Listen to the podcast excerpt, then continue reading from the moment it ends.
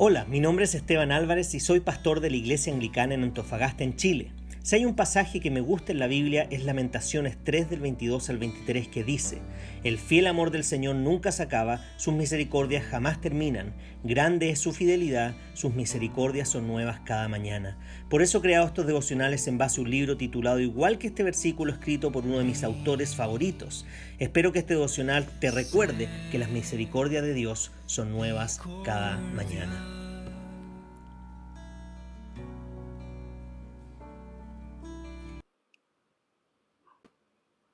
Bien, y el título del devocional de esta mañana es el siguiente.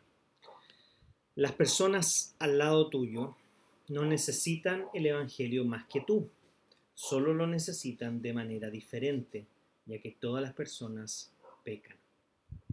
La acusación de Romanos 3 nos sitúa a todos en el mismo barco y dice, Romanos 3 del 9 al 18. ¿Qué pues? ¿Somos nosotros mejores que ellos? En ninguna manera, pues ya hemos acusado a judíos y a gentiles de que todos están bajo pecado. Como está escrito, no hay justo ni aún uno, no hay quien entienda, no hay quien busque a Dios. Todos se desviaron, aún se hicieron inútiles, no hay quien haga lo bueno, no hay siquiera uno. Sepulcro abierto es su garganta, con su lengua engañan su, lengua con su lengua engañan. Veneno de áspides hay debajo de sus labios. Su boca está llena de maldición y de amargura. Sus pies se apresuran para derramar sangre.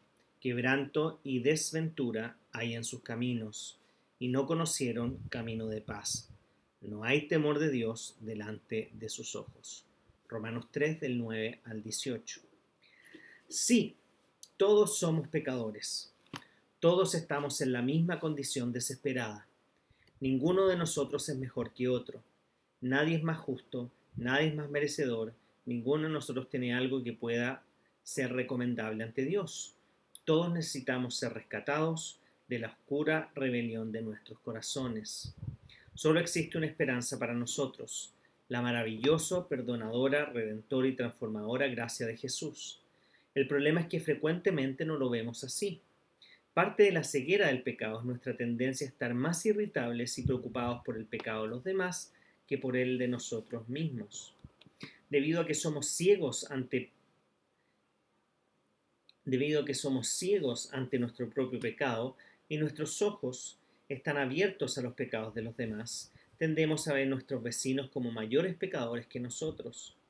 Cuando haces comparaciones entre tú y otra persona, generalmente concluyes que eres más justo que ella. Y cuando concluyes que eres más justo, comienzan a, a, minimizar tu necesidad de la gracia. De esta manera, las comparaciones espirituales te ponen en peligro. Te hacen pensar que eres mejor de lo que realmente eres, disminuyendo tu resolución de buscar y de celebrar la gracia redentora. Debemos suplicar por gracia para liberarnos de esta tendencia. Si todos merecemos la ira de Dios, cuán agradecidos debemos estar de que Cristo haya cargado nuestro castigo para que nosotros podamos disfrutar de esa gracia. Para ser alentados y animados, puedes leer Efesios 4 del 17 al 24. Simplemente me gustaría agregar, no importa cuántos años lleves en la fe, no, importa cuánto conozca las escrituras de memoria, no importa cuántos libros hayas leído cristiano, no importa en cuántos ministerios hayas servido en la iglesia, nada de eso importa en términos de la elección soberana de Dios. Nada de eso importa en términos de cuánto necesitas el Evangelio de Cristo diariamente. Es muy fácil creer con los años de que como ya conoces la Biblia, ya has hecho devocionales durante muchos años, puedes pasar un día sin orar. Dios no se va a enojar si es que no lees la escritura un día. Dios va a entender que estás ocupado y que no vas a poder pasar tiempo con Él hoy día. Pero la verdad es que si somos honestos con la necesidad que hay en nuestro corazón, deberíamos tener la misma desesperación en el sentido de el hambre y la pasión por querer relacionarnos con Dios día a día. Y sé que con el estilo de vida que llevamos hoy en día, y más encima hoy día con la pandemia, es poco el tiempo que tenemos para dedicar a nuestra relación con Dios. Pero siempre cuento este testimonio que mi hermano me dijo, Esteban, como te vas a casar el próximo año, deberías em, ir al gimnasio. es importante que bajes de peso, que, que estés saludable. Entonces yo le dije, Benja, no tengo tiempo para ir al gimnasio. Estoy preparando un matrimonio, estoy trabajando en un colegio de, profesor, estoy terminando el seminario, estoy viajando una vez al mes a la iglesia Antofagasta, que es la que, la que voy a pastorear, estoy preparando lo que va a ser eso, estoy em, eh, también viendo el tema del traslado, o sea, imposible. Mi hermano me dijo esta frase, que es muy importante y que la vuelvo a repetir y no me canso de repetirla porque creo que fue realmente sabia esta frase y venía de Dios. Si no te das el tiempo, o si no, perdón, si no pones esto como una prioridad, jamás tendrás el tiempo. Si no pones esto como una prioridad, jamás tendrás el tiempo. Y la verdad es que es verdad. Porque ese año, a pesar de todo lo que tenía que hacer, fui casi todos los días al gimnasio. Y realmente me dio más energía, me sentí más saludable, bajé de peso. Em, y fue muy bueno porque además ese tiempo lo aprovechaba escuchando sermones, em, eh, creciendo en la palabra de Dios. Por lo tanto, no era un tiempo inútil de solo hacer ejercicio, desde mi parecer, sino que fue un tiempo de crecimiento. Si no pones como prioridad en tu vida el relacionarte con Dios de una manera que realmente recuerdes que lo necesitas, jamás va a tener el tiempo para hacerlo. Por lo tanto, en las planificaciones que hagas de este año, no sé si ya las tienes hechas o si nunca las has hecho y no piensas hacerlo, pero cuando pienses en el 2021, te animo a que priorices tu relación con Dios y que para eso vayas más allá de simplemente escuchar estos 8 o 10 minutos, este devocional que yo estoy enviando, te animo a que puedas tener un tiempo personal con Dios, leyendo la palabra, orando y que te hagas el espacio y lo pongas como una prioridad durante el día. Para algunos es más como en la mañana, antes de partir, para otros más como a la hora almuerzo, a mitad del día, para otros antes de acostarse en la noche. Pero te quiero animar a que lo pongas como prioridad. ¿Por qué? A los pies de la cruz de Cristo, todos nosotros somos pecadores salvados por gracia. Y por lo tanto necesitamos vivir en esa gracia. Necesitamos tomarnos de esa gracia transformadora todos los días de nuestra vida para poder realmente vivir conforme a la verdad de Dios. Necesitamos el Evangelio todos los días. Necesitamos aferrarnos a su palabra todos los días. Lo necesitamos a Él.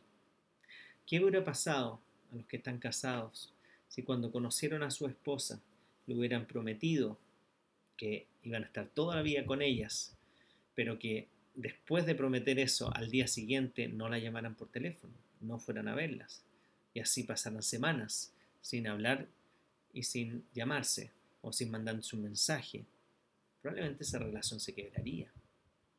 Damos gracias a Dios de que la relación con Dios una vez establecida o reconciliada, no se quiebra, es decir, no termina.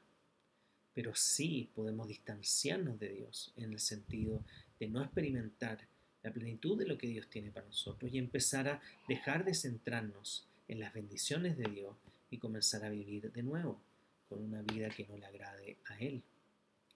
Em, en todos los matrimonios, cuando predico, y esto lo aprendí de otro pastor, siempre trato de regalar una Biblia y lo que hago cuando regalo la Biblia es decirle, o este libro los va a acercar el uno al otro y a Dios, o el no leer esta Biblia los va a dejar de Dios y del uno al otro. Su relación con Dios a través de la palabra o los va a acercar a Dios y alejar del pecado, o se van a acercar al pecado y alejar de la palabra de Dios. Por lo tanto, recordando esta realidad de que todos somos pecadores y que todos hemos sido salvados por gracia, debemos recordar nuestra necesidad que tenemos de Dios, que es diferente al no cristiano. El no cristiano está ciego a su propia ceguera, no sabe que necesita a Dios y necesita que Dios le abra su mente para que comience a verlo realmente. Nosotros tenemos un corazón que todavía ahora entiende y sabe cuando está pecando, pero todavía está luchando con esta realidad, con este mundo, con los deseos de este mundo. Por lo tanto, necesitamos aferrarnos a Dios para poder cumplir su voluntad y vivir conforme a sus preceptos, para poder tener una buena vida en la cual ya no vivamos esclavizados al pecado, sino que ahora tenemos la libertad de conocer la realidad del pecado y poder luchar contra esta. Como siempre mi deseo es que la gracia del Señor Jesucristo, el amor de Dios y la comunión del Espíritu Santo esté con todos ustedes, ahora y para siempre. Amén.